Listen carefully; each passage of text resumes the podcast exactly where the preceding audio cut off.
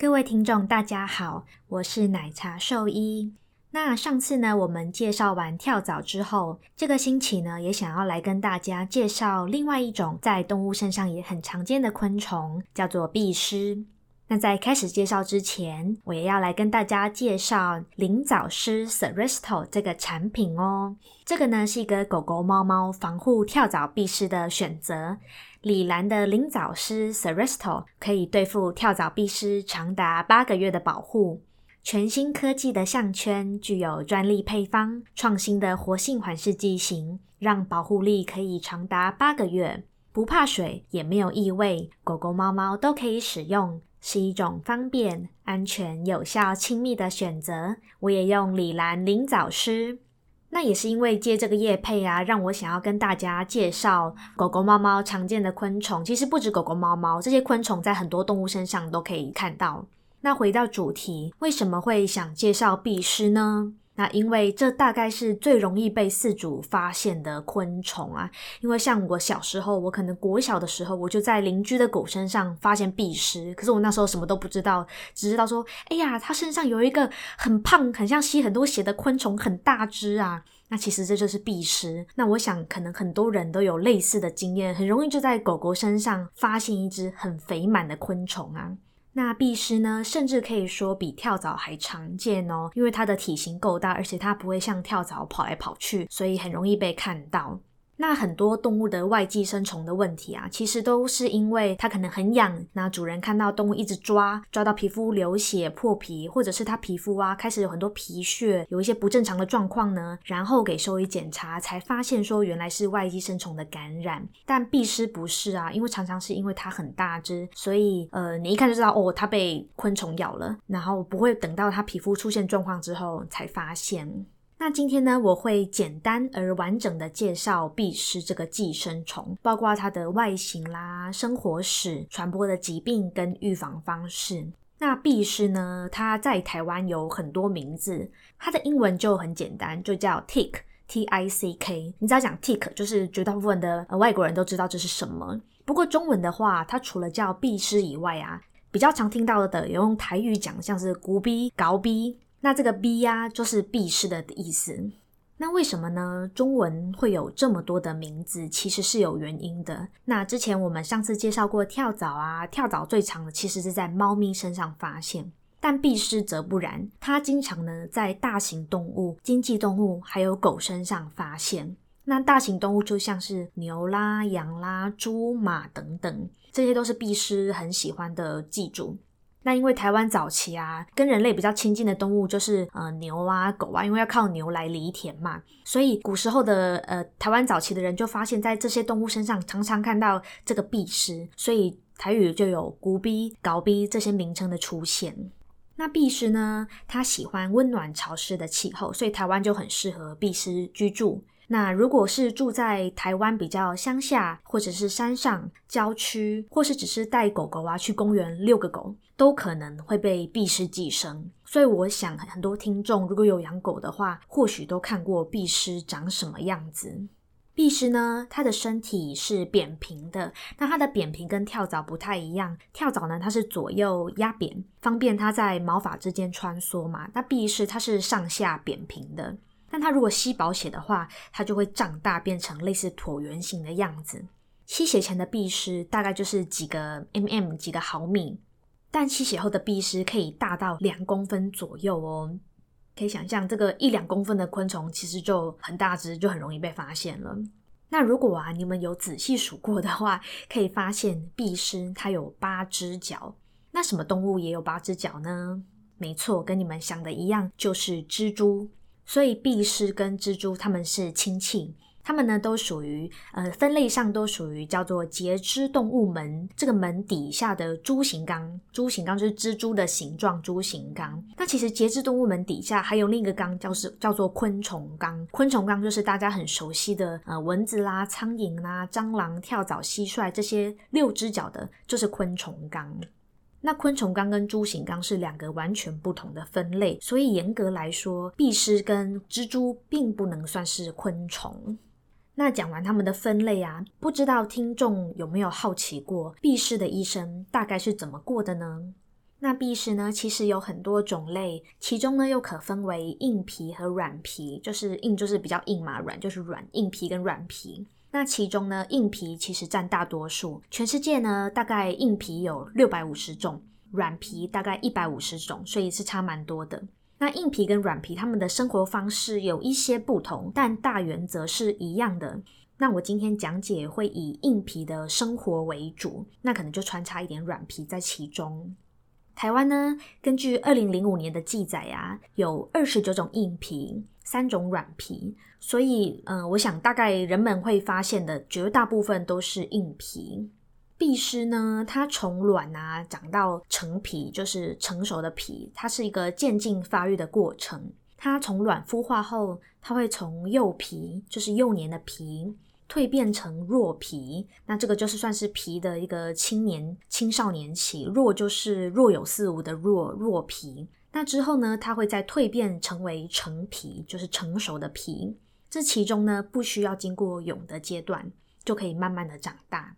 那壁虱呢，它不同的发育阶段呢，有着类似的生活方式，它们都会跳到动物身上吸血。那吸饱之后呢，它们会离开这只动物，跳到地面上进行蜕变。等到蜕变完后呢，它们再跳到动物身上吸血。对你没有听错，壁虱呢，它吸饱后，它就离开那只动物到地面上生活。事实上啊，绝大部分的壁虱，它一生中只有十 percent 的时间是在动物身上吸血，它其他时间其实都是在地面上生活的。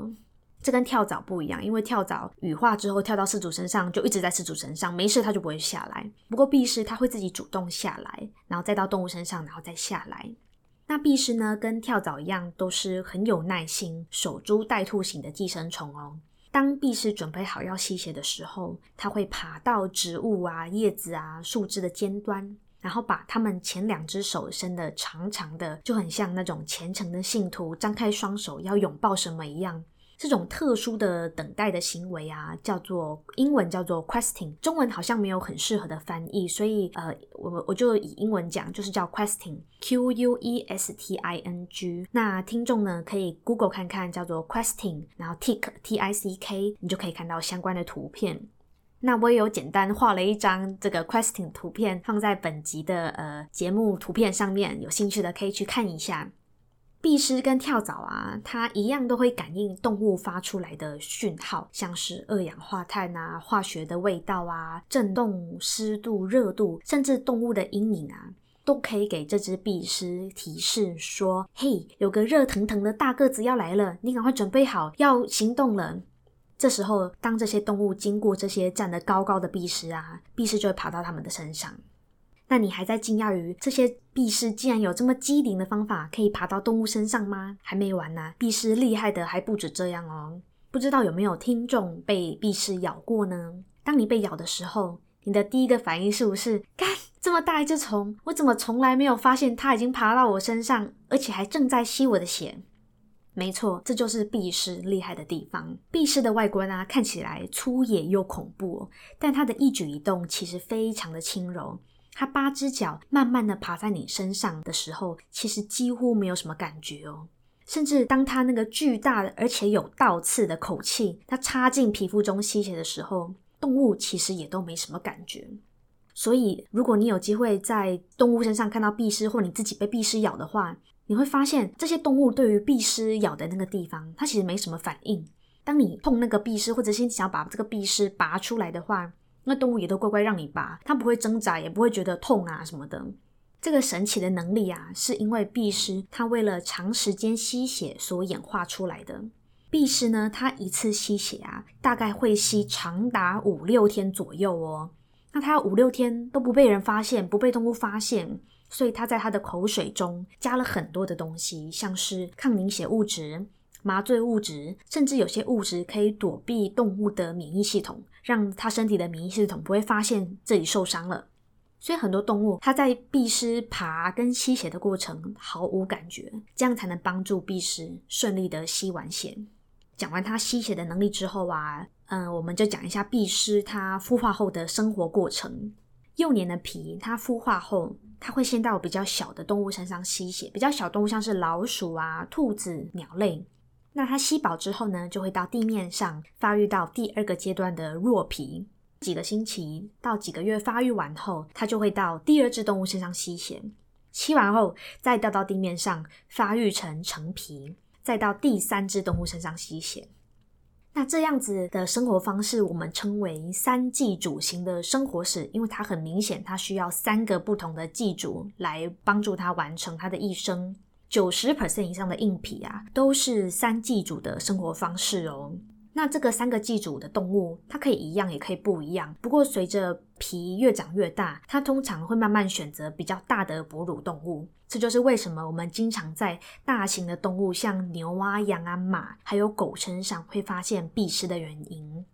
那少部分的硬皮，它如果生活在比较严苛的环境，那动物比较少，它没有办法一直这样换寄主的话，那它可能会演化成二寄主或是一寄主型的生活方式。不过绝大部分都还是三个寄主。那软皮跟硬皮则不太一样，软皮呢，它通常会找三个以上的寄主，这种呢我们称为多寄主型。那也因为软皮啊，它需要换比较多的寄主，所以通常软皮它比起硬皮啊。跟动物的生活生活空间会更紧密，会更重叠，这样才能确保它找到足够的寄主吸血。那硬皮呢？它的雌成虫，它是一个壮烈的牺牲者。我怎么说呢？它在动物身上吸饱血，交配完之后，它会到地上产卵。硬皮的雌成虫，雌成皮啊，一生只产一次卵，那一次就会产好几千颗，然后就迎接死亡。所以它就很壮烈的产完一堆卵，然后就死了。那软皮则是属于细水长流的类型哦。软皮的雌成皮啊，它会，它不像硬皮，它吸血就吸个五六天啊什么的，它一次吸就只会吸几分钟，然后就跳到地上交配产卵，然后一次产个几百颗，然后再重复吸血，跳到地上产卵，再吸一点，再产卵，重复好几次，总共加起来大概也有数千颗卵。所以硬皮跟软皮，它们的雌成皮一生能够产的卵数是差不多的，只是它们的方式很不一样。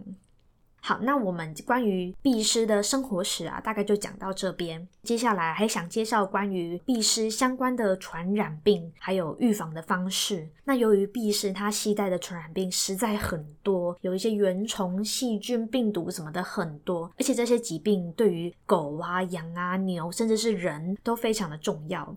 所以可能今天没有办法讲完，加上想跟大家分享关于避世它吸血的特性，因为它这些特性啊，才能让它吸带这么多的疾病。